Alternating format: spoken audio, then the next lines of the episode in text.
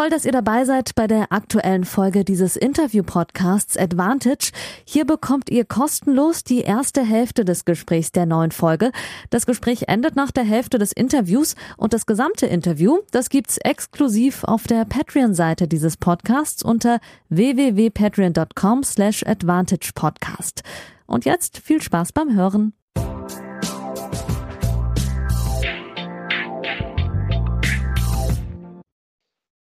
Ja, hallo liebe Advantage-Hörerinnen. Schön, dass ihr wieder eingeschaltet habt. Folge 55, kleine Schnapszahl. Ich habe aber nichts vorbereitet. Ihr wisst es ja, ich bin lieber inhaltlich vorbereiten als Alkohol vorbereiten. Gibt auch keinen Grund dazu. Wir haben Montagmittag, es ist der Tag des US Open Starts. Ihr wisst es, in den letzten zwei Wochen habe ich eigentlich immer wieder angekündigt, dass Micha Zverev uns bald äh, beehren wird. Wir müssen es aber nochmal verschieben. Ihr wisst es ja als eingefleischte Tennisfans. Er ist für Eurosport in New York vor Ort und diese Woche gab es ja auch bei der Familie Zverev mal wieder ein Off-Court-Thema, was auch Arbeit für die Familie äh, bedeutet hat. Ähm, ich soll liebe Grüße ausrichten. Das hat zeitlich leider nicht gepasst. Ich habe aber perfekten Ersatz. Ähm, kein Tennisprofi, sondern ähm, ja, meinen ehemaligen Chef und jetzt guten Bekannten und Freund, früher im Arbeitnehmer- und Chefverhältnis, Florian Regelmann, der dafür mitverantwortlich ist, dass ich heute überhaupt über Tennis berichte. Hallo Florian. Hi Janik, vielen Dank für die Einladung. Eine große Ehre und ähm, ja, ich bin sehr gerne deine Notlösung heute. Du bist viel mehr als meine Notlösung und ich kann das schon mal vorne wegschieben. Wir werden uns ein bisschen necken, weil wir uns äh, ganz gut kennen und äh, deswegen duzen wir uns natürlich auch und äh, äh sind nicht nur Kollegen. Deswegen wird es heute vielleicht ein bisschen lustiger, aber auch inhaltsstark. Denn ähm, Flo ist auch ein Tennisexperte, aber in erster Linie, glaube ich, in meinem privaten und beruflichen Umfeld derjenige, der am wenigsten Lücken hat im Weltsport? Also gibt es irgendeine Sportart, Flo, jetzt mal wirklich ernsthaft betrachtet, wo du gar keinen Plan hast? Also wenn, wenn ein Ball mit im Spiel ist, dann äh, wahrscheinlich nicht so wirklich. Also das, äh, das stimmt schon. Ich bin da relativ äh, verrückt schon immer gewesen, ähm, und eben nicht nur Fußball, sobald ein Ball mit dem Spiel ist, äh, Tennis, Golf ganz groß, Handball, Basketball, alle US-Sportarten inklusive Baseball. Ähm, da äh, verfolge ich eigentlich bis zum heutigen Tag mehr oder weniger alles, was es so gibt. Ähm, Lücken dann, dann vielleicht eher im sehr speziellen Bereich dann, keine Ahnung. Bei den Olympischen Spielen musste ich mich dann schon wieder einlesen jetzt vorher, wie wir genau jetzt im Schießen oder so sind. Aber ähm, was Ballsport angeht, äh, Ballsportarten angeht, bin ich, äh, ja, bin ich äh, nach wie vor sehr viel dabei, das stimmt. Das stimmt definitiv. Also meine große Lücke ist zum Beispiel der US-Sport. Ich kenne mich im Basketball ganz okay aus in der NBA, alle anderen Sportarten, wie du ja auch gemerkt hast, ich habe es noch gar nicht erwähnt. Äh, ähm, Flo ähm, war mein Chef bei Spox.com, der großen Online-Sportseite, die ansässig ist in München, genauer gesagt in Ismaning, ähm, wo du von Anfang an auch dabei bist. Da reden wir gleich genauso drüber, ein bisschen über deinen beruflichen Werdegang, wie vor allem heute natürlich über den Start der US Open. Wir werden uns das Draw ein bisschen angucken und äh, ein bisschen Expertise hoffentlich vermitteln und auch über die momentane Situation von Alex Zverev sprechen, sofern es uns zumindest möglich ist. Vorneweg geschoben, vielen Dank. Diese Woche haben auch zwei Leute wieder das Patreon-Abo ähm, ja, genommen für 5 Euro. Ich bin wieder jetzt über 50 Patreons. Vielen Dank für eure Unterstützung und ich telefoniere gerade auch mit einem Patreon. Flo, du bist äh, Supporter. Vielen Dank. Ich hoffe, du hörst auch alle Folgen. Ist das so, beziehungsweise äh, hast du eine Lieblingsfolge? Ich höre in der Tat äh, eigentlich jede Folge. Also vielleicht manchmal, wenn es dann wirklich sehr stressig ist, äh, habe ich vielleicht mal einen kurzen Teil verpasst, aber an sich bin ich, bin ich immer dabei. Ähm, und ähm, ist schwer zu sagen, was die Lieblingsfolge ist. Ähm, du weißt ja, ähm, dass wir bei Spox, so wie du es jetzt auch im Podcast machst, diese langen, ausgeruhten Interviews ähm, sehr lieben und äh, so wie ich die gerne selber auch mache, ähm, so gerne höre ich mir die auch bei dir an. Hm, kann jetzt gar nicht eine groß rausheben. Was mir spontan einfällt, sind auf jeden Fall die, die Trainerfolgen. Hast du einige gemacht? Die fand ich alle ähm, sehr, sehr spannend, auch wenn man da einfach nochmal ein bisschen Hintergrund bekommen hat, ähm, den man sonst nicht bekommt und das auch ähm, Leute waren, mit denen ich jetzt zum Beispiel noch nichts persönlich zu tun hatte. Ich finde, da merkt man auch einen großen Unterschied im Vergleich zum Fußball. Ähm, die Rolle der TrainerInnen äh, im Tennis ähm, spielt journalistisch in der Öffentlichkeit noch viel zu wenig eine Rolle. Also es ist besser geworden im Tennis, äh, es kommen auch immer mehr Trainer zu Wort, aber so diese Verantwortung, die ein Fußballtrainer in der Öffentlichkeit äh, trägt für eine Fußballmannschaft, also wenn die, die Mannschaft versagt, ist ja das schwächste Glied der Trainer, das gibt es so im Tennis nicht. Also die Kritik richtet sich eigentlich zu 98 Prozent eher gegen den Spieler als gegen den Trainer, weil es ein Einzelsportart ist. Dementsprechend aber sind die Trainer auch sehr froh, wenn man ihnen mal eine Plattform gibt. Das ist zumindest so mein Eindruck. Absolut. Also ich habe einmal habe ich mit äh, längeres Interview gemacht, ja mit, mit Sascha Bajen, mhm. was sehr, sehr spannend war, ähm, weil mein sein Werdegang ist natürlich auch sehr, sehr speziell und hat jetzt ja in den letzten Jahren ähm, sehr viele Spielerinnen äh, gehabt.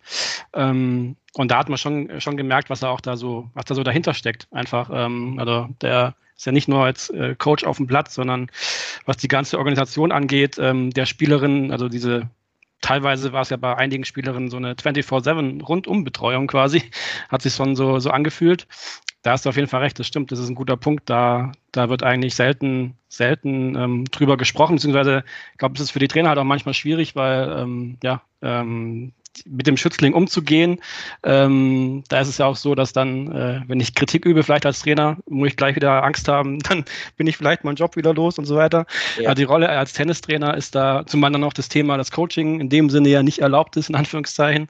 Also da das ganze Thema ist irgendwie noch so ein bisschen, ja, noch nicht so ausgegoren.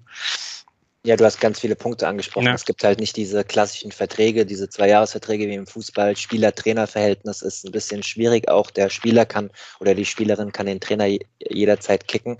Ähm, und die Kritik, wenn Trainer Kritik üben, richtet sich halt immer gegen eine Person, die Spielerin, ja. und nicht gegen eine Mannschaft. Man kann sie sehr schwer allgemein halten. Trotzdem hat noch kein Trainer bei dem Podcast, wenn ich angefragt habe, abgesagt, weil sie dann doch froh sind über Öffentlichkeit, aber auch nicht so in der Kritik stehen. Also wenn sie jetzt was äußern, das wird ja nicht direkt in, in, in allen großen Publikationen dann hoch und runter getragen. Das hilft wie so oft im Tennis, äh, so viel Geld da drin ist und so groß der Sport eigentlich ist, im Vergleich zum Fußball dann doch viel kleiner.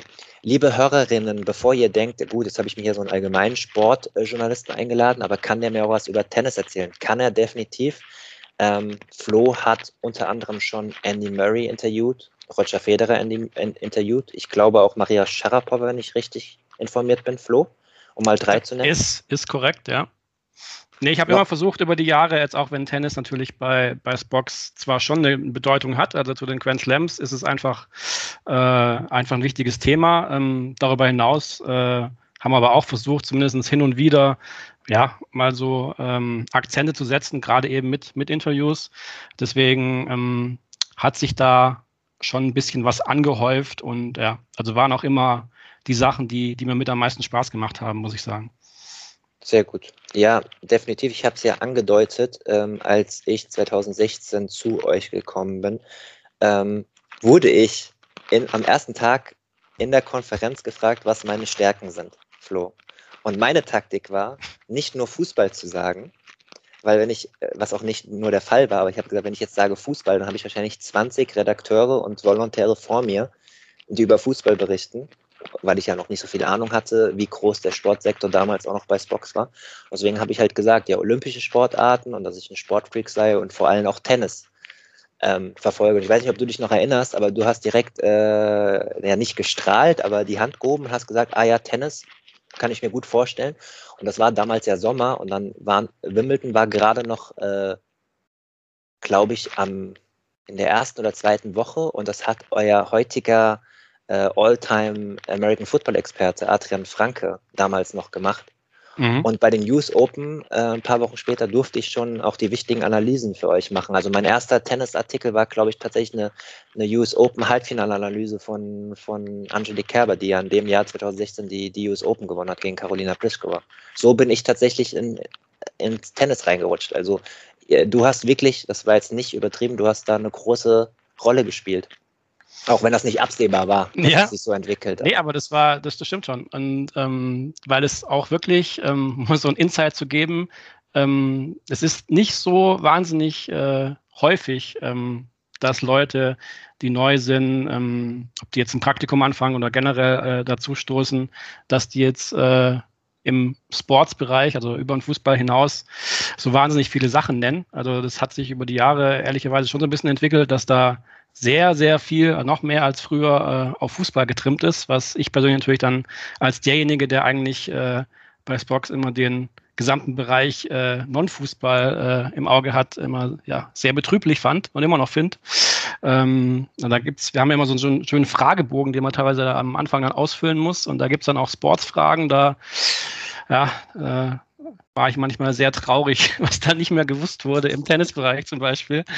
Ähm, nee, deswegen, wenn dann jemand ähm, so kommt, wie, wie du damals, ähm, dann, äh, ja, da strahlt man dann wirklich wahrscheinlich sofort äh, und, und äh, ja, ist einfach froh, ähm, dass da jemand ähm, da ist mit, mit Interessen abseits des Fußballs und dann ist man auch sofort, äh, ja, bei uns auch gewillt, den, den da quasi ins kalte Wasser zu schmeißen und den mal machen zu lassen in den Bereichen und ja, das war, äh, hat gut gepasst damals irgendwie, so insgesamt.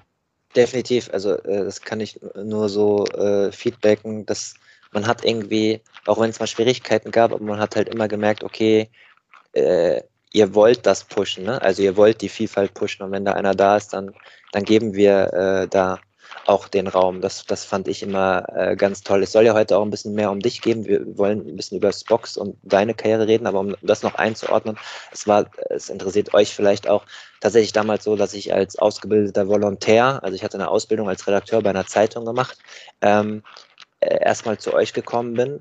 Äh, nicht richtig als Praktikant, aber auch nicht richtig fest, so nach dem Motto, wir gucken mal, äh, ob wir äh, zueinander passen. Deswegen musste ich tatsächlich nicht ähm, diesen Fragebogen ausfüllen, ja. den Praktikanten ausfüllen müssen. Genau. Aber ich kann mich noch sehr gut an diese, an, du hast mich halt mit in die Konferenz genommen und ähm, daran halt erinnern, dass es dann relativ schnell geht.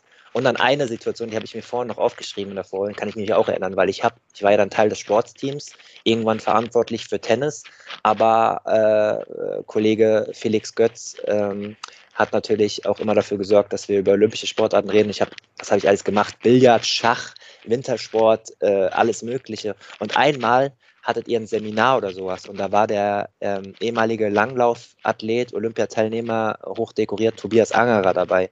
Und der lief halt durch die äh, vollbesetzte oder zumindest im Spätdienst einigermaßen gut besetzte Box-Redaktion und keiner von den jungen Redakteuren oder Volontären hat ihn, er hat ihn erkannt und du hast mich angeguckt, ich habe dich angeguckt und ich so, ah, ich weiß, wer es ist. So nach dem Motto, okay, da ist halt diese Vielfach, Vielfalt gesehen. Ich habe das halt immer gemocht bei euch. Ähm, ja, daran kann ich mich auch noch gut, gut erinnern. Ja. ja. das war so ein Moment, wo ich denke, so, okay, die ganzen Fußballjungs, die wissen es jetzt nicht, dass das gerade ein Olympiateilnehmer hier ist. Sonst wären ja. sie nämlich, bei einem Fußballprofi wären sie alle aufgestanden wahrscheinlich. Ja. Aber das also, Schöne ist ja, dass, dass, dass, dass auch ähm, diese, diese Sportarten durchaus äh, in, in gewissen ähm, ähm, Bereichen auch gut funktionieren. Also in Anführungszeichen, das heißt, dass die Leute, das Interesse ist jetzt durchaus da. Es ist nicht so, dass ähm, ähm, klar äh, überstrahlt Fußball alles, aber ich kann mich zum Beispiel erinnern, ich habe mal den den Simon Rösner interviewt, ähm, den, den Squash-Spieler, der auch eine richtig coole Geschichte hat und ähm, das hat dann von den, von den Klickzahlen äh, her hervorragend funktioniert, wo du sagst vorher ja, willst du jetzt echt einen Squash-Spieler interviewen oder so? Ja, will ich. ähm, deswegen, manchmal ähm, braucht es da auch den, den nötigen Mut quasi, um zu sagen, es ist eigentlich egal, ähm, was der macht, sondern äh, ist es eine spannende Persönlichkeit und wenn ja, dann, ähm, was ja oft der Fall ist, gerade in, in, in so Sportarten, dass ja richtig, richtig coole Typen darum springen, ähm, müsste man eigentlich äh, noch, also wie gesagt, versuchen es, aber äh, müsste man eigentlich noch, noch viel mehr machen. Definitiv. Ja, genau dasselbe wie mit dem äh, Doppelinterview im Tischtennis mit Boll und Ovtcharov vor der Heim-WM 2017. Es war ja eigentlich auch vom Aufwand-Ertrag relativ grenzwertig für eine Online-Sportseite, aber die Klickzahlen waren jetzt auch nicht so schlecht und das hatte niemand sonst, ne? ja. die beiden zusammen. Also ja. da hat sich der Aufwand mal, mal gelohnt. Um das abzuschließen, ich war fast zwei Jahre bei Spox, ähm, habe, wie gesagt, federführend dann irgendwann Tennis gemacht.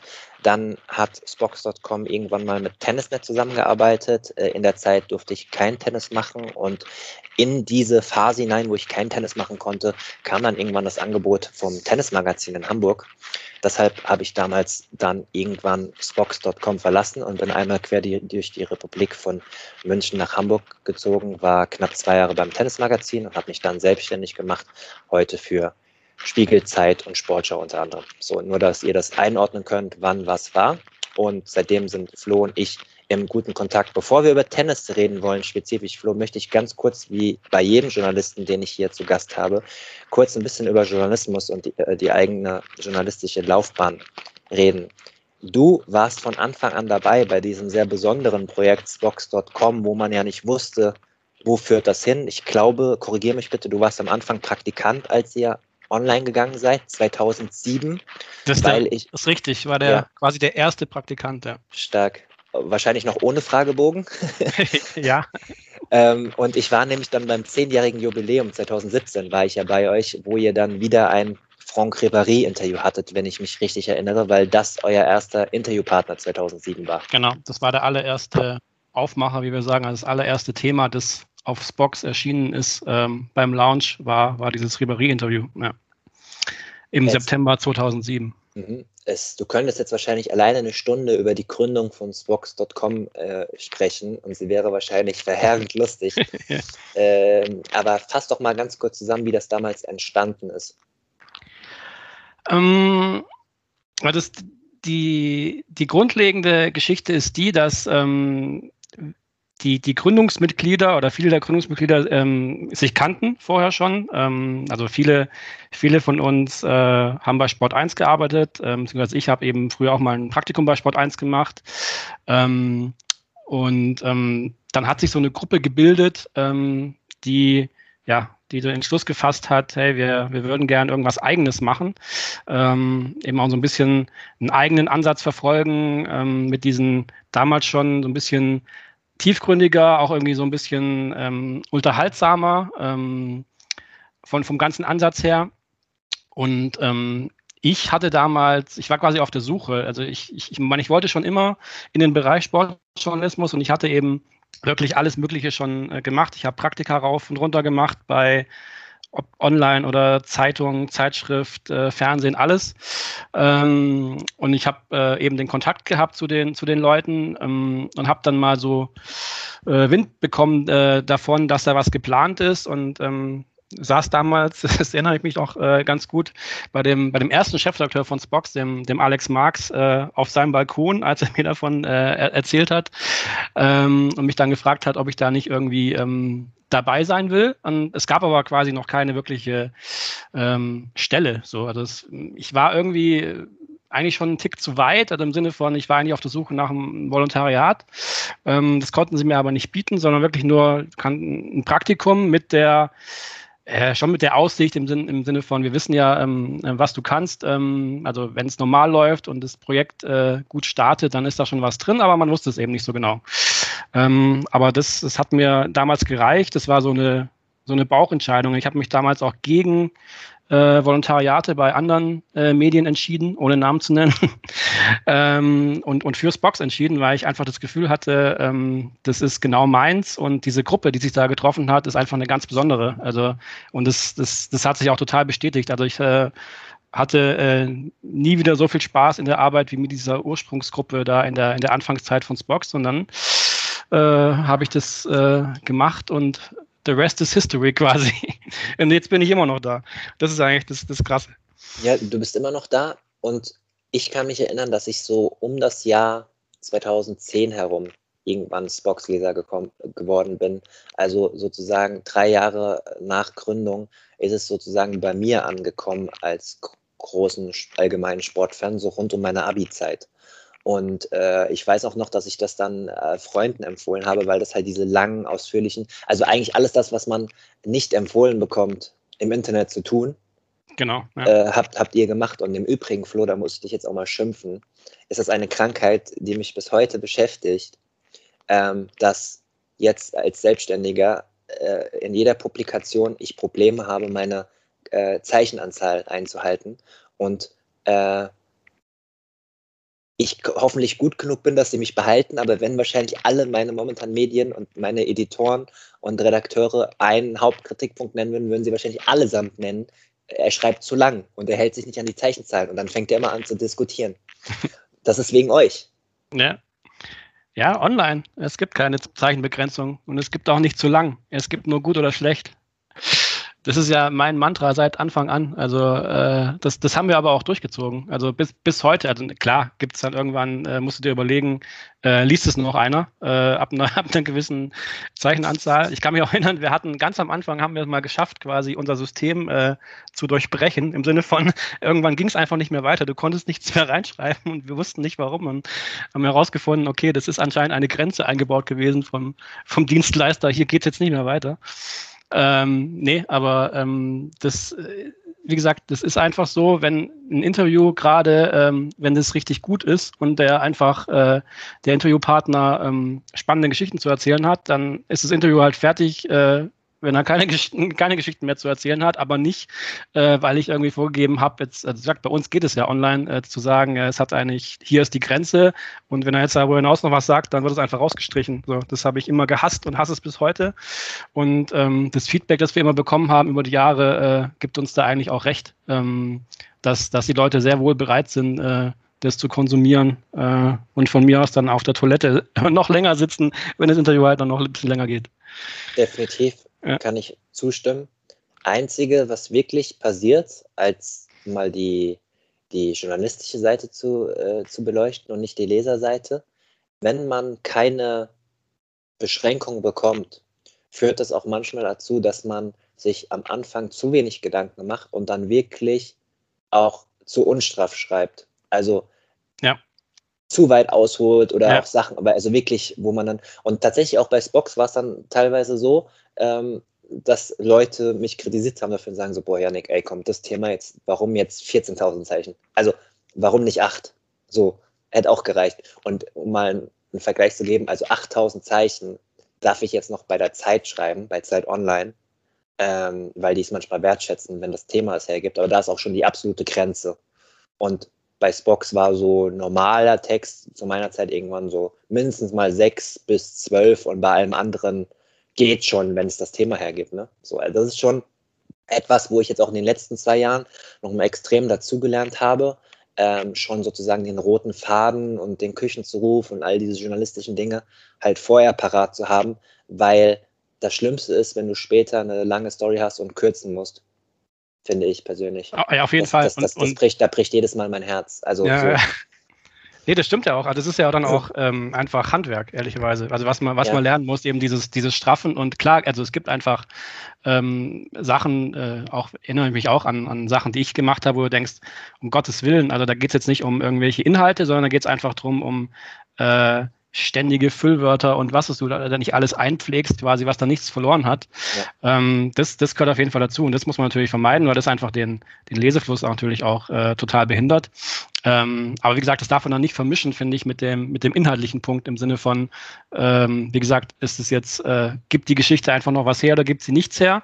Aber das muss man natürlich dann auch, auch lernen über die Zeit. Also es ist natürlich auch kein Selbstzweck. Also wir hatten natürlich dann auch welche, die sind zu uns gekommen und haben gedacht, okay, bei Spox ist ja alles möglich.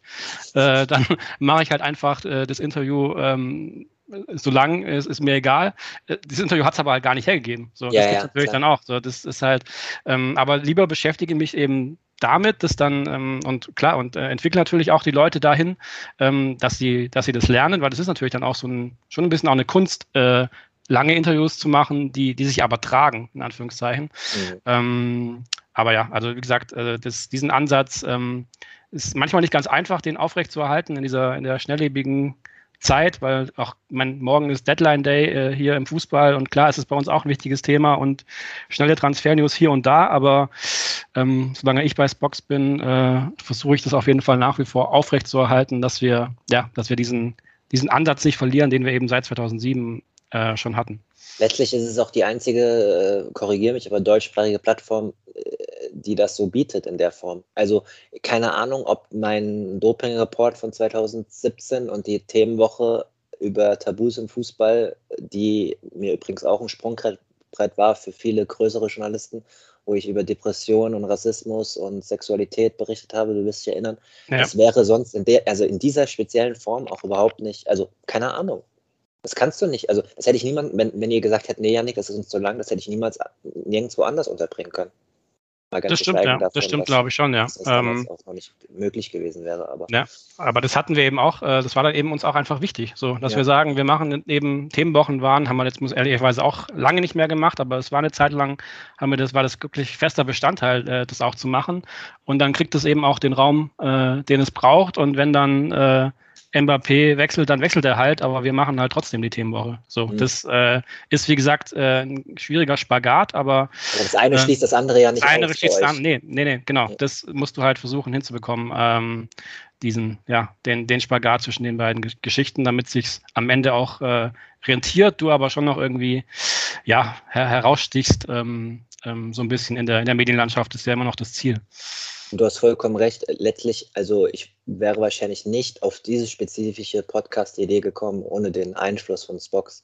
Also diese langen, ausgeruhten Interviews geht ja auch in die Richtung, wobei ich auch ganz ehrlich sagen muss, äh, mit einer der, die, die, mich beeinflusst haben für diesen Podcast, natürlich auch ganz klar Max Jakob Obst. Äh, äh, Obst hätte ich fast gesagt. Oh, um Gottes Willen. Ja. Ost. Ich dachte, mein, mein Grüße hat gesagt, das hast du natürlich gesagt. Äh, oh, Grüße an diese Stelle, auch wenn ich nicht glaube, dass er momentan die Zeit hat, einen Tennis-Podcast zu hören. Ähm, macht ja auch Elf Leben, äh, den Uli Hoeneß-Podcast, äh, empfehlenswert an dieser Stelle. Ähm, der das ganze Jahr im Fußball gemacht hat mit diesen langen Interviews. Und ich habe die immer gehört, wenn die rauskamen. Und dann dachte ich so, jo, das ist im Tennis hundertprozentig auch möglich. Um auch mal die Kurve zu bekommen, ähm, journalistisch gesehen zum Tennisflow. Ich weiß nur noch aus Erzählungen, weil sie damals nicht mehr aktuell war, dass du auch mal eine Tenniskolumne hattest bei Spox. Waren das deine ersten Gehversuche äh, tennismäßig bei Spox oder war das davor schon mal ein Interview? Boah, das ist eine gute Frage. Ja, es gab, äh, es gab diese Tenniskolumne Advantage Regelmann. Advantage hieß sie, Yannick. Echt jetzt? Okay, also das wusste, ich jetzt aber, das wusste ich jetzt aber wirklich nicht. Also, also, also ja, ich habe das bestimmt mal gesehen, aber das ja. wusste ich nicht. Ähm, du, hast mich auch noch nicht, du hast mich auch noch nicht verklagt. nee. Aber ich muss dran denken, als du den Podcast ge gegründet hattest und fand es sehr schön. Ähm, ich, ich, ich kann dir überhaupt gar nicht, es ist äh, alles verschwommen in der Zeit, äh, wann, wann ich genau diese Kolumne mal gemacht habe für, weiß gar nicht, ein, zwei Jahre oder so. Und äh, ich glaube, dass davor habe ich mit Sicherheit schon Interviews gemacht. Also Interviews waren äh, mit, mit ganz am Anfang. Ähm, Dann anders ja, gefragt, was ist, denn, was ist denn das erste Tennis-Interview, an das du dich erinnern kannst bei Spox? Boah, bei Spox. Also äh, es geht ja schon mal damit los, dass ich habe, ähm, um mal ein bisschen zu erzählen, wie die Anfänge waren. Es ist ja, ja so wie bei, je, bei jedem, äh, dass man natürlich äh, lokal anfängt, äh, bei sich in der, in der Heimatzeitung. Und äh, damals habe ich auch schon Tennis gemacht. Es war nämlich so, dass die Damenmannschaft hier bei mir in, in Friedrichshafen, wo ich geboren bin, ähm, damals zweite Bundesliga äh, gespielt hat. Äh, sprich, da habe ich äh, tatsächlich äh, die ganze Saison über ähm, ja, die Damenmannschaft im Tennis berichtet.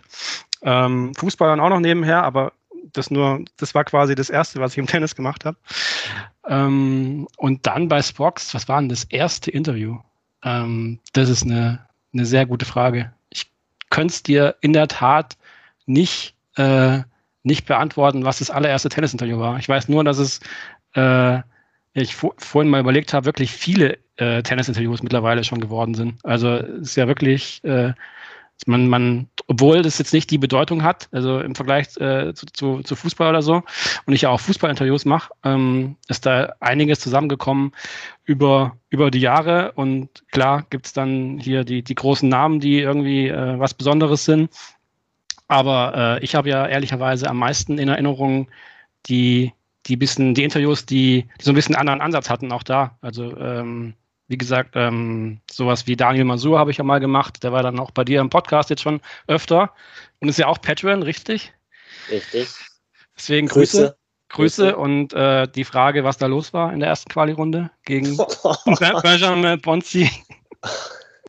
0626 ist halt schon, naja. Also du, du, du, du wächst ja in mir das, das Böseste. Äh, die Leute kennen mich ja hier als wirklich unabhängigen äh, und abgeklärten Journalisten, aber ich hätte jetzt fast, aber auch wirklich nur fast gefragt, dass er ja danach aber auch noch ein bisschen Sightseeing zumindest mitgemacht hat. Das hat er sich aber auch verdient, weil dieses Jahr ist äh, trotz des Quali-Aussetz ein wirklich erfolgreiches Absolut, Jahr für ihn. Ja. Mit erster Hauptfeldteilnahme in Wimbledon und äh, wer sich auch ein bisschen mit, mit Daniel beschäftigt, weiß, dass er äh, hart arbeitet und trotzdem Social Media beherrscht. Genau, nee, das, was ich, was ich sagen wollte, weil ich, ich saß mit, mit Daniel mal, weiß gar nicht, es war so zweieinhalb Stunden bestimmt irgendwie zum, haben wir uns zum Frühstück getroffen und da über, über, ja, über seine, seine Karriere quasi und, und das Ganze, was da dahinter steckt, ähm, gesprochen. Und, und sowas macht natürlich dann besonders viel Spaß. Also A, weil er, weil er ein super Typ ist einfach und ähm, weil es auch so ein bisschen die Möglichkeit war, ähm, den Leuten mal zu zeigen, wie ist es eigentlich, wenn da jemand auf äh, Platz 200 abwärts steht und ähm, versucht, da ähm, nach oben zu kommen. Ähm, auch übrigens wieder was, was, äh, wo man sagt, okay, äh, Daniel Masur kennt jetzt aufs Box vielleicht äh, erst erstmal keiner, aber auch das war eines der Interviews, ähm, das es am meisten gelesen wurde dann. Ähm, deswegen solche Sachen haben, haben immer großen Spaß gemacht, zum Beispiel auch Noah Rubin, den man ja ganz gut kennt, äh, weil er immer eine, eine Meinung hat äh, zur, zur Tennisszene, mit dem habe ich mal, das war jetzt leider nicht persönlich, äh, eben weil er in den USA ist, aber zwar, ich glaube, mal zweieinhalb Stunden telefoniert oder so. Ähm, das sind so die Sachen, die, die mir besonders in Erinnerung geblieben sind, jetzt neben, neben den großen Namen, die natürlich ähm, ja, also Roger Federer zu treffen, das war damals im Start. Ähm, sowas vergisst man natürlich nicht. Das, das war, schon, war schon cool. Klar, definitiv. Ja, Daniel Masur bin ich auch über euch so richtig auf den Schirm gekommen, also die Interviews äh, mit dir und so weiter. Ähm, vor allem lernt man, also ich weiß nicht, ich lerne bei Interviews oder Geschichten über nicht so bekannte Tennisprofis halt noch viel mehr über die Ochsentour und über die Zustände, als wenn ich mit der Nummer 15 über seine Rückhand rede. Ne? Ja. So, was dann vielleicht auf den ersten Blick für den Leser oder den Hörer äh, nicht so interessant ist, aber wenn sie dann draufklicken oder sich es anhören, dann vielleicht umso mehr. Ähm, also das ist zumindest meine Erfahrung jetzt auch in den letzten, auch auf Turnieren, ähm, äh, weil die halt auch nicht die Aufmerksamkeit haben, die die anderen haben und dementsprechend sich auch Zeit nehmen. Aber gut, das ist jetzt keine Neuigkeit. Ähm, große Interviews hast du gemacht und du hast diese Woche auch, da reden wir gleich darüber, äh, mit Daniel Medvedev gesprochen über ein ganz besonderes Thema, was ja jetzt ja auch zum Start der US Open passt, wo wir gleich im zweiten Teil dieses Podcasts intensiv auch in die Analyse gehen. Aber ich möchte dieses Interview-Thema im Tennis allgemein noch ein bisschen abschließen. Ähm, ich hätte gesagt, dass dein wichtigstes oder für dich wichtigstes Tennis-Interview das mit Andy Murray gewesen wäre. Was entgegnest du dazu? Es, es kommt darauf an, aus welcher Perspektive man es sieht, aber ja, würde ich jetzt nicht wieder, widersprechen. Also ich hatte zumindest immer den Eindruck, dass es dir wichtig war und auch wie es zustande gekommen ist, äh, sozusagen bei den BMW Open als Spieler. Äh, ich meine, ich weiß ja, also du sprichst mit jemandem, der weiß, wie extrem schwierig es doch ist, auf ATP-Turnieren äh, in Verhandlungen mit der ATP und so dann auch mal einen großen Gesprächspartner ja. zu bekommen, länger als, als äh, hier hinter der Sponsorenwand für zwei Minuten. Äh, und ich habe schon so viele Kämpfe ausgefochten, wo ich dachte, das geht gut aus. Und am Ende stand ich mit leeren Händen da und als Selbstständiger steht man dann auch direkt mit leerem Honorar da. Ähm, deswegen, vielleicht kannst du ein bisschen den Prozess erklären, wie leicht oder schwierig es war, ihn äh, zu bekommen für ein ausgeruhtes Interview, weil das muss es ja sein bei Spox. Ja, also klar, da macht man natürlich auch manchmal Kompromisse. Ähm, also im Sinne von, kennst du auch, äh, okay, dann vielleicht doch nicht zwei Stunden, aber wie wäre es mit, einer halben, mit einer halben Stunde? Ähm, aber ja, äh, der Vorteil war, war bei, bei Murray, dass ich, ähm, also ich habe von Anfang an, was ich immer gemacht habe, ich habe mich halt, äh, und das hast du, glaube ich, auch ganz gut mittlerweile gemacht, ich habe mich halt immer getraut, äh, Anfragen rauszuhauen ohne Ende. So über auch äh, über, über das Management und, und viele Kontakte geknüpft und ähm, ich hatte dann ganz gutes, äh, guten Kontakt zu Murray's Management und wir hatten ihn damals auch schon, ich habe schon mal mit ihm telefoniert, ähm, weil wir ihn angefragt hatten, ob er nicht Teil unseres NBA-Formats sein will. Das hieß damals Triangle Offense und war, also NBA, wer es nicht weiß, bei Spox äh, riesengroß, also von der Bedeutung her wirklich ähm, ähnlich wie Fußball. Ähm, NBA, NFL äh, stehen da im Fußball, Fußball nichts nach. Und wir hatten da ein Format, wo drei Redakteure ähm, immer mit einem prominenten Gast über die aktuellen Themen in der NBA diskutiert haben. Und es war auch eines der, der erfolgreichsten Formate, die wir so gemacht haben, weil es ja, meinungsstark war. Wir hatten da auch äh, echt immer ganz coole, coole Gäste, weil halt viele, äh, es gibt halt viele NBA-Fans äh, im Fußball, äh, aber eben auch im Tennis. Wir hatten zum Beispiel auch mal, mal Boris, äh, muss man sagen. Hat auch mal geklappt, äh, lustigerweise. Ähm, und da hatte ich eben auch mal, mal Murray für angefragt, weil ich auch wusste, dass er äh, die NBA total verfolgt. Ähm, und zwar eben nicht nur so, so ein bisschen, sondern du brauchst ja dann für so eine Diskussion schon jemanden, der wirklich weiß, wovon er spricht. Und das war, ähm, war bei Murray so und das, das fanden die irgendwie cool. Ähm, so ähnlich wie bei Medvedev jetzt, kommen wir, kommen wir noch zu, mal diesen bisschen anderen Ansatz. Deswegen wurde das damals möglich gemacht, dass ich mit ihm da telefonieren kann für die, für die NBA-Geschichte. Und dann habe ich äh, nochmal eben dann angefragt, als er in München war.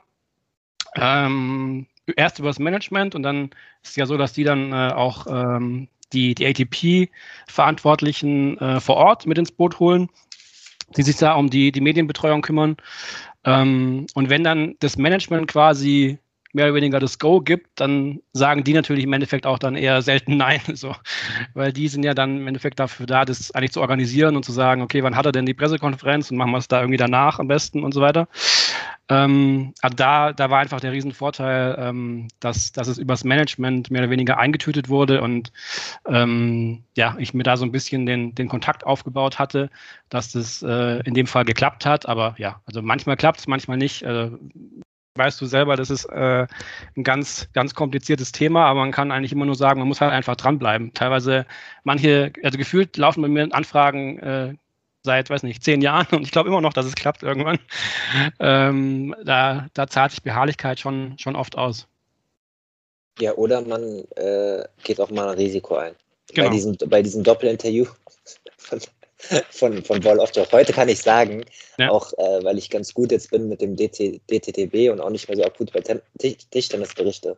Nicht mehr so oft zumindest. Jetzt bei Olympia habe ich es mal wieder gemacht und jetzt auch bei den Paralympics, was mir auch wichtig ist. Aber ich habe damals eine Anfrage rausgeschickt im Namen von Spox äh, als Redakteur von mir und ich habe gesagt, ich komme nur zum Medientag nach Düsseldorf.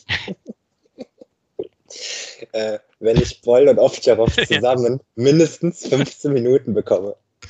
Und ich habe es euch nicht gesagt. Ich habe es äh, dir, äh, weil du hast einfach gesagt, ich habe ich hab mir die Erlaubnis eingeholt, ähm, äh, anzufragen und du hast aber gesagt, wir schicken dich nur hin, wenn du mindestens, ich weiß gar nicht, ob du gesagt hast, mindestens einen von den beiden Kursen oder sogar beide bekommst. Ich glaube, ihr hattet sogar gesagt als Hürde, weil ihr kein Geld ausgeben wolltet, du musst beide bekommen für jeweils zwei Interviews. Echt? So. Und, ja, ich, also, ganz schön gemein von uns. Ja, irgendwie so war es halt. Ist halt am Ende des Tages nur Tischtennis.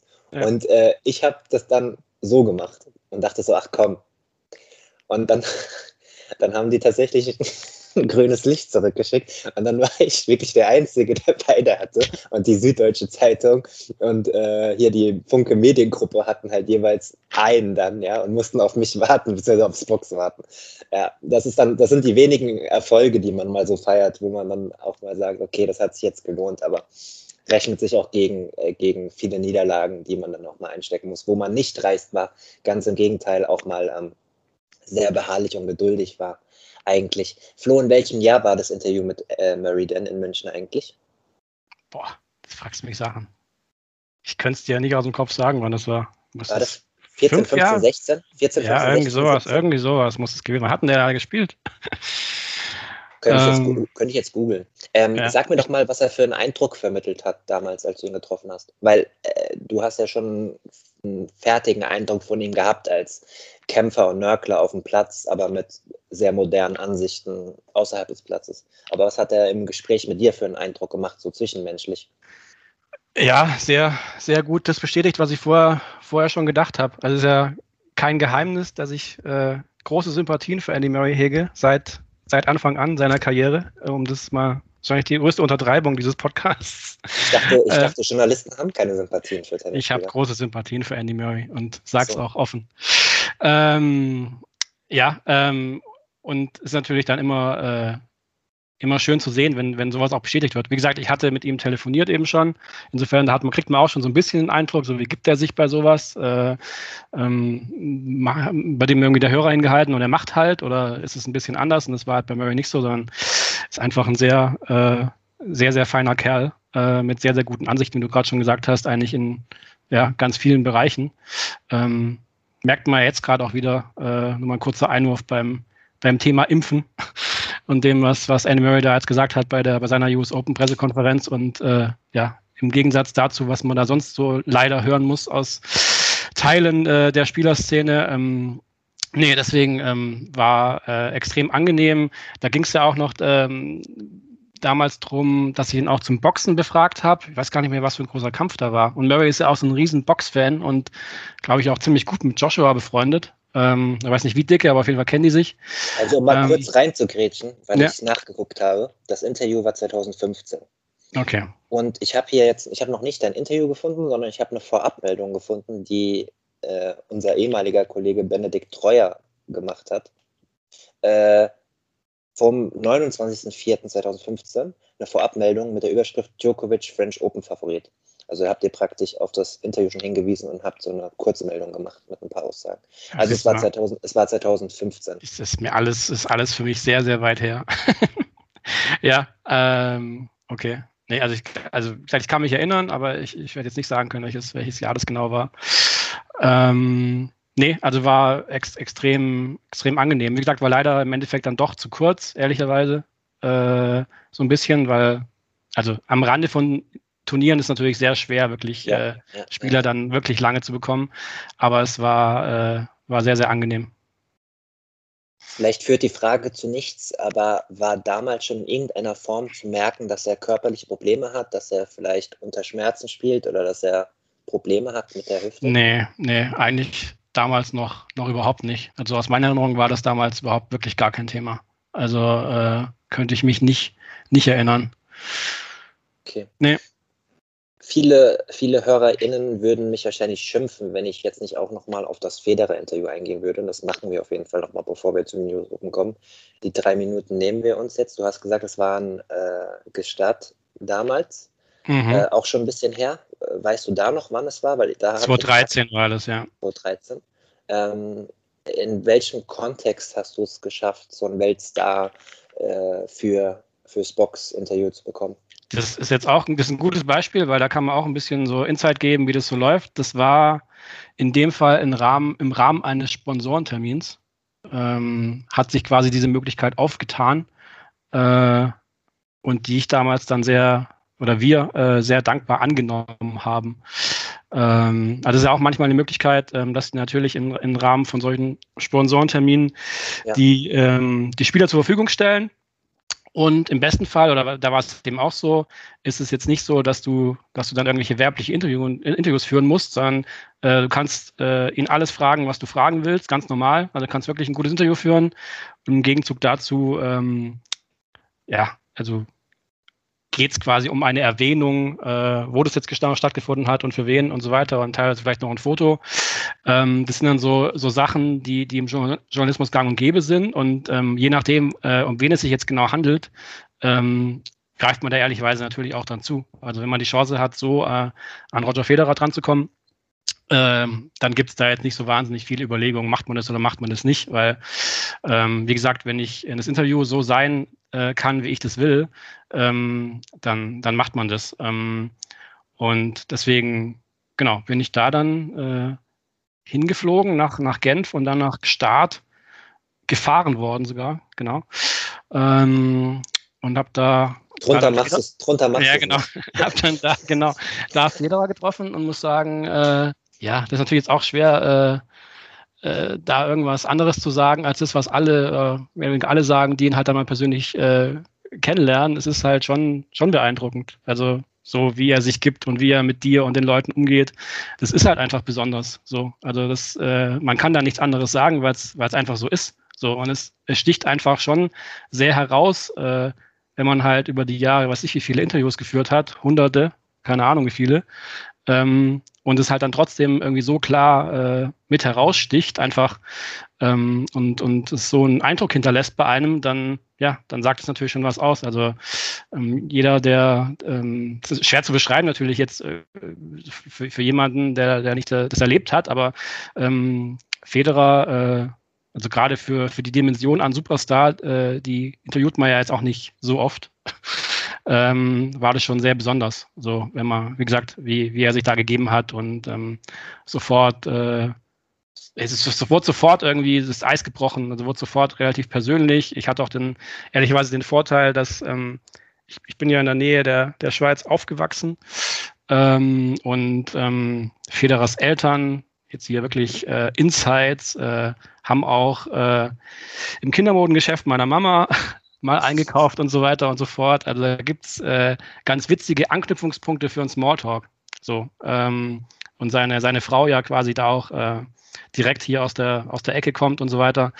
Ähm, und ähm, ich, ich teilweise in der Schweiz, als ich noch Tennis gespielt habe, äh, also auch Turniere in der Schweiz gespielt habe, jetzt nicht gegen ihn zum Glück, aber ähm, wo er auch mal dabei war, weil wir, also Peter ist ja 81er Jahrgang, ich bin 80er Jahrgang und ich in der Jugend auch so ein bisschen versucht habe, äh, Tennis zu spielen.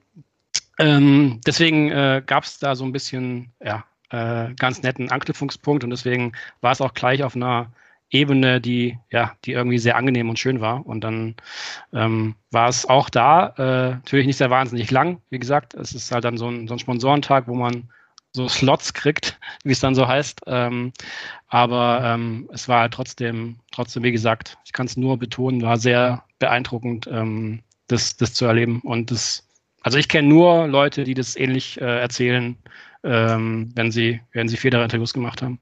Ja, darüber kann man auch nichts anderes erzählen, weil es sonst nicht der Wahrheit entsprechen mhm. würde. Also dann muss ja selbst ich sagen, beziehungsweise StammhörerInnen äh, wissen das, dass ich das ein oder andere Mal hier schon erwähnt habe, selbst wenn ich in der Lage war, dass ich Herrn Federer eine kritische Frage stellen musste, meistens im Zusammenhang mit Zverev und Team 8, welche Überraschung, ähm, dann ähm, hat ihm das nicht gefallen, aber es gab keine bösen Zwischentöne. Es gab vielleicht mal eine kurze Antwort oder eine, ich werde jetzt inhaltlich darauf eingehen, aber selbst dann trotzdem noch vier, fünf Sätze, mit denen man was anfangen kann. Ähm, das kann man halt auch nur über die Jahre irgendwie so lernen oder ihn beobachten. Er weiß natürlich auch ganz genau, was er da macht ja, Medienprofi, halt noch zusätzlich mit Social Skills, dann kommt sowas bei raus. Was mir eingefallen ist, als du das Jahr 2013 äh, gesagt hast, äh, ich hatte hier den ähm, Federer-Biografen Simon Graf mhm. mal im Podcast zu Gast und bin seitdem auch äh, zum Glück regelmäßig in Austausch. Ich habe ja auch die eine oder andere Federer-Geschichte gemacht für die Zeit äh, vor Wimbledon, äh, vor dem French Open, als er sein Comeback gefeiert hat und der versorgt mich da immer mit äh, wirklich guten Infos. Ähm, und der sagte, dass damals um die Zeit rum bei den Schweizer Turnieren er massive Rückenprobleme hatte und da nie drüber geredet hat. Das muss so in den Jahren 12 und 13 gewesen sein. Da habe ich mich jetzt direkt dran erinnert, wirst du wahrscheinlich okay. nicht so mitbekommen haben. Nee, nee. Aber weil er halt auch nicht drüber geredet hat. Aber er hat das so ein bisschen im Vergleich äh, erwähnt damals, wie die verschiedenen Stars mit solchen Hürden umgehen. Also dass er halt da kein Freund ist, das dauernd zu erwähnen. Merkt man ja auch jetzt. Also dass er in den PKs die neuerliche Knieverletzung eigentlich nicht erwähnt hat, sondern dann erst als die Pressemitteilung rauskam, dass er nicht äh, antreten wird. Ja. Da habe ich mich auch ein bisschen vergaloppiert im Übrigen. Kann ich euch auch mal sagen hier im Podcast. Ich habe hundertprozentig gedacht, er muss die Verletzung vorschieben, kommunikativ, aus rechtlichen Gründen, weil er ja den japanischen Ausrüstungssponsor hat äh, mit Olympischen Spielen und so, dass er da nicht einfach absagen kann aus organisatorischen Gründen oder aus Ruhegründen. Aber dass er jetzt ja auch die US Open abgesagt hat und neuerlich am Knie äh, einen Eingriff sich unterziehen musste, äh, hat ja auch, spricht ja dafür, dass ich mich da äh, falsch positioniert habe. Ähm, aber er redet einfach nicht gerne darüber. Das, das ist ja auch ein Statement, ne? Ja. Ja, also ja, aber ich habe gerade überlegt, ihn hatte ich eins zu eins noch nie nur Wortlautfragen gestellt auf Pressekonferenzen und einmal in äh, London in, bei meinem ersten Wimbledon-Turnier äh, musste ich ihn ja auch in Englisch fragen, weil im äh, deutschen Teil nur die Schweizer Presse ran darf. Und da ist mir das Herz mal vor 150 äh, Reportern in die Hose gerutscht beim wichtigsten Turnier der Welt. Ja? Da habe ich mir vorher die Frage zehnmal durch im Kopf durchgegangen ja. auf Englisch und dann, als ich dran war, was grammatikalisch trotzdem erstmal falsch. Das ist halt schon mal eine andere Persönlichkeit, das kann ich nachvollziehen. So. Kommen wir zu dem, möchtest du noch was dazu sagen? nee, nee, alles gut. Nee. Kommen wir zu dem ähm, aktuellsten Punkt. Du hast Daniel Medvedev wahrscheinlich am Hörer gehabt. Richtig. Oder so ähnlich wie wir über Internet, ich weiß es gar nicht, heute in, über Zoom oder so. Nee, das war tatsächlich Telefon äh, in der Cincinnati-Woche, genau. Aber ihr habt nicht über seine komische Vorhandtechnik oder über seine gute Form oder über mögliche Endgegner in, ähm, in New York geredet, sondern über was? Wir haben über seine äh, einzig wahre große Liebe gesprochen, nämlich den FC Bayern München. ja, also ich, ich auch wieder so ein Beispiel. Ich Beispiel, wusste das, aber ich ja? wusste es auch nicht. Also mir war das bewusst, aber ich, ich habe das irgendwann mal aufgenommen, aber dann äh, in den Speicherplatz des Gehirns äh, äh, abgespeichert, der, den ich nicht brauche. ja. Ja, nee, das war, also ich habe das auch, also man, man kriegt das ja so mit. Ähm, und äh, Stichwort äh, bisschen anderen Inter Interviewansatz verfolgen bei Spox, ähm, kam mir dann die, die Idee, hey, äh, wie wäre es denn mal mit Medvedev äh, über, über Bayern zu sprechen? Ähm, mit dem, wie gesagt, weil ich mir gedacht habe, also auch zum Beispiel ist vielleicht auch eine ganz gute Möglichkeit, äh, ihn, ihn zu bekommen, weil äh, er jetzt nicht äh, wahrscheinlich zum, Lust hat, zum hunderttausendsten Mal irgendwelche Tennisfragen zu beantworten, aber vielleicht hat er ja Bock, über Bayern zu sprechen. Und genau äh, das war halt, war halt der Fall. So, auch da hatte ich wieder den, den bisschen den Vorteil, dass ich ähm, einen, äh, ja, einen Kollegen aus seinem Management-Team äh, auch schon seit relativ vielen Jahren Kontakt zu dem habe ähm, und ganz, ganz gut mit dem bin. Und dem habe ich quasi mal, genau bei IMG, dem mal quasi diese Idee präsentiert und äh, der im Endeffekt sind sie halt sofort drauf angesprungen, sag ich mal. Das lief halt eigentlich äh, perfekt. Wir haben genau gesagt, das wäre doch mal echt, echt eine gute Idee. Ähm, da, hat, da hat Daniel äh, auf jeden Fall Bock drauf. Ähm, und dann war es wirklich brutal unkompliziert. Also im, im, in, in der Abwicklung, also das war, ich habe da schon, schon länger mal angefragt. Ich glaube, ich weiß gar nicht, wann waren das. Ich glaube, das war noch vor, vor Olympia. Ähm, und weil ich das schon im, im, Kopf hatte, mal so von US Open wäre vielleicht gar nicht so verkehrt, so vom, vom Zeitpunkt her, wo wir auch ein ganz gutes Tennisstudio gebrauchen können. Ähm, und dann hatten wir uns mehr oder weniger darauf verständigt und dann äh, wurde das quasi in der Cincinnati-Woche eben wirklich problemlos arrangiert und dann hatte ich ihn so, ja, eine, eine gute halbe Stunde am Hörer. Eine halbe Stunde? Ja. Krass. Und äh, war sehr auch da wieder, muss ich sagen, sehr, also war extremst angenehm. Also, wie gesagt, war jetzt eben auch ein Thema, wo er äh, Bock drauf hatte, drüber zu sprechen. So, also klar, das macht macht's alles von vornherein. Ist da ja eine, eine Ebene da, äh, äh, wo, die, die einfach gut ist für das Interview. Also er hat einfach Lust drauf und ähm, weiß, ich werde jetzt nicht nochmal gefragt, äh, äh, keine Ahnung, was jetzt im Grand Slam-Sieg oder hier oder da. Wie sein Verhältnis mit Stefanos Tsitsipas ist. Genau. ähm, aber trotzdem war es äh, schon interessant zu sehen. Er war extremst, äh, also wirklich war extrem nett. Sehr, sehr, war extrem höflich, äh, extremst, äh, war, war witzig. Und es ist ja, bestätigt ja auch den Eindruck, den man von Medvedev so ein bisschen hat. Wer, wer, wer sich mit ihm beschäftigt außerhalb des Platzes, ist der wirklich auch ein äh, auch, auch bei den Pressekonferenzen oder so normal ein, ein, sehr, sehr witziger Typ und ein angenehmer Typ. Ist ja oft so, äh, dass die, die, die auf dem Platz äh, sich nicht ganz so im Griff haben, so wie ich auch früher im Tennis, äh, außerhalb eigentlich ganz okay sind. Ähm, und so, so war es bei Medvedev eben auch. Ähm, und klar, jetzt haben natürlich welche zum Beispiel sich gewundert, wieso redet er mit dem nicht über Tennis? So.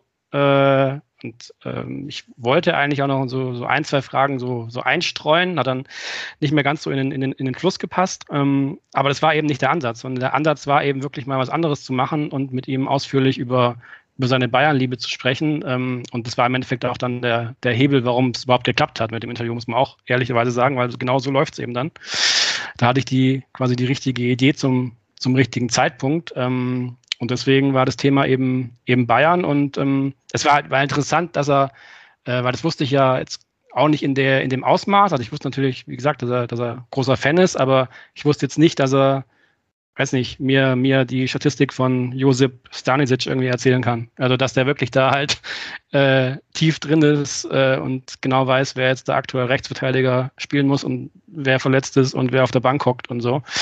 Ähm, aber das ist schon mehr als einfach als so ein bisschen Fan sein. Der, der ist da wirklich tief drin. Deswegen äh, war es dann, war's dann auch, äh, also hat, hat Spaß gemacht. Falls du irgendwann mal ein Interview über die Statistiken des Rechtsverteidigers des ersten FCK Kaiserslautern möchtest, ähm, Glückwunsch zum Punkt gegen Zwickau. Bin ich dein Mann. Und das war übrigens der Beweis dafür, dass äh, er hat das nicht vorher rausgesucht, um, um mich jetzt zu nerven, sondern er, er, verfolgt auch dritte Liga. Er ist der einzige Mensch in der Welt, der keinen Verein in Drittliga hat, der ihn trotzdem verfolgt. Ich weiß, ähm, ich weiß auch, dass ihr einen Elfmeter verschossen habt, kurz vor Schluss. Ähm, Okay, das sage ich jetzt trotzdem, obwohl wir eigentlich weitermachen müssten, aber ich war einfach vor Ort. Ich habe 30 Euro ausgegeben für eine Südtribünenkarte auf, der, auf Höhe der Mittellinie auf Reihe 15, weil ich mir einfach mal was gönnen wollte an meinem freien Tag. Und habe diesen Elfmeter deswegen sehr gut gesehen in der 90. Minute. Und mehr möchte ich auch nicht dazu sagen. Mittlerweile, was ich gelernt habe, kann ich auch nur jedem Fan empfehlen, vielleicht auch Daniel Medvedev, wobei das bei ihm ja nicht so oft passiert als Bayern-Fan. Ähm, ich kann Niederlagen innerhalb von fünf Minuten ähm, wegknipsen. Also sie belasten nicht mehr mein Wochenende. Wenn, wenn Lautern früher freitags verloren hat, äh, war ich bis Sonntag schlecht gelaunt, mindestens. Aber das, das wäre wär auch, wär auch ein Problem mittlerweile. Ja, ja, das ist, das, no, das ist Lebensschule. Nee, jetzt, mal, jetzt ich Spaß beiseite. Also Fan eines schlechten Fußballvereins zu sein, ist auch Lebensschule. Äh, weil du musst dauerhaft damit umgehen. Ich meine, wie viele Spiele haben wir letztes Jahr gewonnen? Sechs von 38. Ja. So. Ich bin kein Mathematiker, aber das ist statistisch gesehen nicht so viel. Deswegen, ähm, um kurz noch Werbung zu machen und zurück zum Redefluss zu kommen, weil ihr habt diesen Podcast nicht abonniert, weil Kaiserslautern so viel verliert. Da, ähm, ich habe das Interview geteilt auf meiner Twitter-Seite. Also ihr könnt entweder bei Schneejan mal runterscrollen oder aber einfacher, ihr googelt es äh, mit Spox und Medvedev oder einfach Spox Fl äh, ähm, Florian Regelmann. Dann kommt ihr wahrscheinlich auf die Autorenseite von dir, Flo. Und dann kann man auch noch mehr über dich lesen und das Interview. Ähm, was war die äh, krasseste Aussage von ihm zu Bayern? Was hat dich am meisten überrascht? Ja, am meisten hat mich überrascht, dass er ausgerechnet, dass ausgerechnet Mario Gomez sein absoluter Sensationslieblingsspieler aller Zeiten ist. Das, äh, damit hätte ja. ich jetzt nicht zwingend gerechnet. Wie hat er das begründet? Mit der, auch, dass er nicht so eine gute Technik hat, so wie er? Ja, genau. Also er hat wohl auch äh, in der Jugend äh, so ein bisschen Stürmer gespielt und äh, ist wohl da ähnlich, ähnlich vom Tor äh, zu Werke gegangen wie der sehr geschätzte Mario. Also ganz kurz äh, für, die, für die Hörer mein, mein Leiden hängt ja mit dem VfB Stuttgart zusammen. Ist nicht auf deinem Niveau das Leiden, aber schon auch teilweise schwierig. Ähm, deswegen Mario Gomez natürlich absolute VfB-Legende. Ähm, das war auch ganz witzig, weil ich ihm gesagt habe am Anfang so von wegen, ich bin hier, ich bin Stuttgart-Fan. Äh, deswegen Bayern, naja. Ähm, und er dann gleich gesagt hat, oh, Mario Gomez und so. Ähm, ja, er, hat, nee, er, hat nicht, er hat nicht Serdar Taski gesagt. nee, deswegen, das fand ich, fand ich schon ganz, äh, ganz, ganz witzig, dass, äh, dass Gomez da so, so hoch, hoch im Kurs steht quasi ähm, auch, und auch so geblieben ist jetzt über, über die Jahre, dass es ja sein, sein Hero ist. Klingt cool. Also wenn ihr es nachlesen wollt, äh, googelt es dementsprechend, ist leicht zu finden und empfehlenswert. Liebe äh, Advantage-HörerInnen, wir kommen äh, zum Ende des freien Teils dieses Podcasts und ihr wisst, dass ich das normalerweise nicht so ankündige, sondern dass der Podcast eigentlich mit einer Frage endet, aber ich sage es diesmal bewusst dazu. Ähm, wir werden jetzt noch reden über die Personalie Alex Zverev und auch die Vorwürfe häuslicher Gewalt, zumindest die Punkte, die ich rausrecherchiert habe und rechtlich erwähnen darf. Und danach noch ein bisschen das Auslosungsdraw durchgehen mit Infos, auch mit Geschichten, die ich die Woche schreibe und zusätzlich mit Infos von Flo.